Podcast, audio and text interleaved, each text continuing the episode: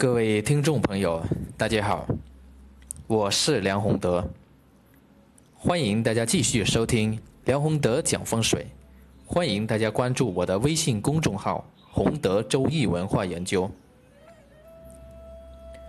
那这一期呢，我想和大家聊一下买房过程中容易忽略的风水要素。我们在前面讲了这么多期的风水节目，如果我们朋友听了以后，相信会对如何挑选自己的住宅啊有自己的见解或者方法。但这一期里面呢，啊，我要讲的是容易忽略的风水要素。那什么是或者怎样的情况下？才为容易忽略的风水要素呢？这里面涉及到三个方面的风水能量磁场，一个是光，第二个是声，第三个是位。听到这里面，很多朋友应该就会明白了啊，原来要说的是光上、声上、位上这三个要素。那首先我们。讲光，光的话呢，当然主要呢是指阳光或者光线。那在风水当中呢，一般能够或者会产生不好气场的这些光呢，主要有三种。一种呢是啊，如果一所住宅离这个湖面。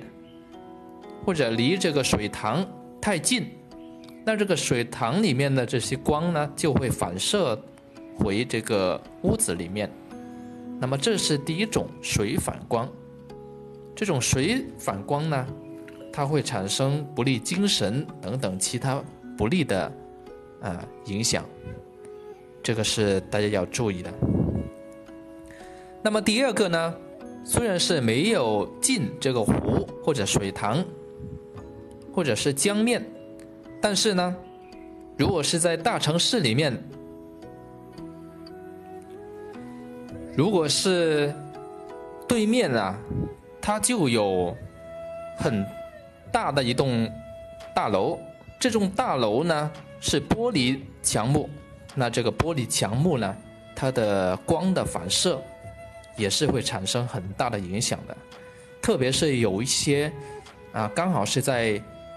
呃，东边的这些房子，啊，这个大楼是在东边，然后是玻璃墙幕的情况下，那么太阳西斜的时候，这个西斜的阳光照到这个玻璃墙幕，然后这个玻璃墙幕呢，再把这个西斜的阳光再射回到啊这所房子的屋里面，长期以往的话呢，也是非常不利精神方面啊，容易呢。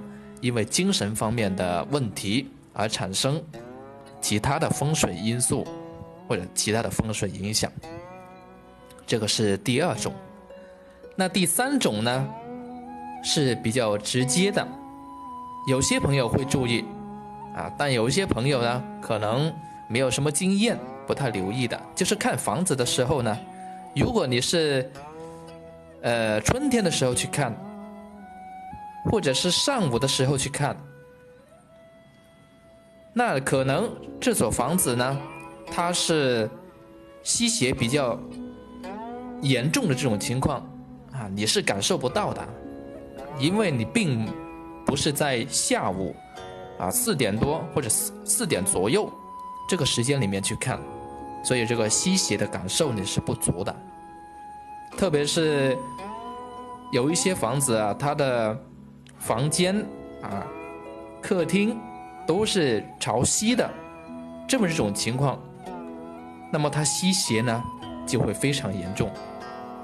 如果你想要知道这种吸邪它的严重程度去到什么地方，那最好呢是在夏天，然后呢下午四点左右这个时间里面呢去感受一下，啊，那就非常明显。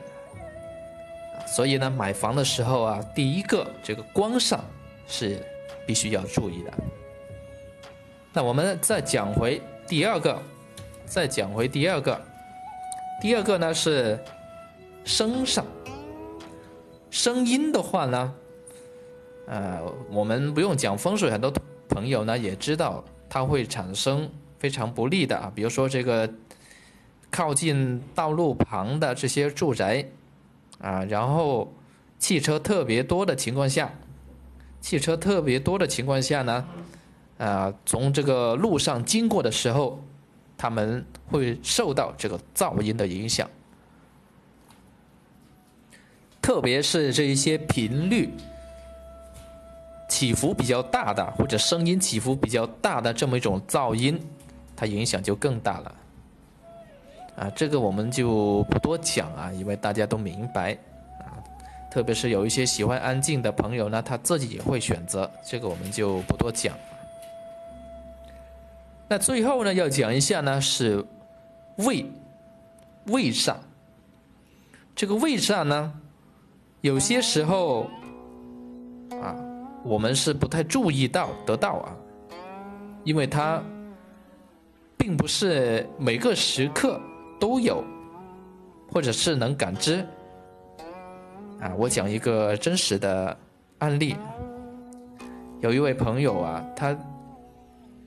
在一个小区楼盘选中一套房子，当时去看的时候呢是早上。啊，当然他有时候呢下午也会过来看一下，结果呢发现没什么问题。啊，其他方面都好，然后就把它买了下来。哎，然后买了下来之后呢，住了一年多，他不得不搬出去住。为什么呢？啊，原来他搬出去的原因是因为住在这房子里面呢，觉得非常不顺利，而导致这个不顺利的原因，或者是应该是多了很多病痛吧？啊，产生这个病痛的原因呢，是因为每天晚上深夜的时候，啊，他这个小区呢就会飘来呀。一些很难闻的气味。后来呢，他经过了解才知道，原来附近不远的地方，啊，还有一些这个产生不好气场或者产生不好味道的这些工厂在那里。啊，知道原因之后呢，他当然去了解这个工厂什么时候呢能够搬走。但是了解到情况之后呢，发现这个工厂啊，短时间内是不可能搬走的。那他为了自己的健康，只能是自己先搬出去了。所以我们买房的时候啊，这个呢也是不得不注意的啊一个方面的问题，就是卫煞。你要了解卫煞的话，不但要了解啊，白天的时候去的时候呢，还要了解周边呢有没有可能产生。这种胃煞的这些因素，如果有的话呢，那你就要考虑了。比如说有一些臭水沟，当然现在呢有一些臭水沟，它基本呢是不在地下，表面看不到，但是它还是有气口出来，这个也是要注意啊。另外呢就是，呃，像这个化工厂啊，或者是能够产生。不好气味的这些工厂场所，这个呢都是我们要注意的要素。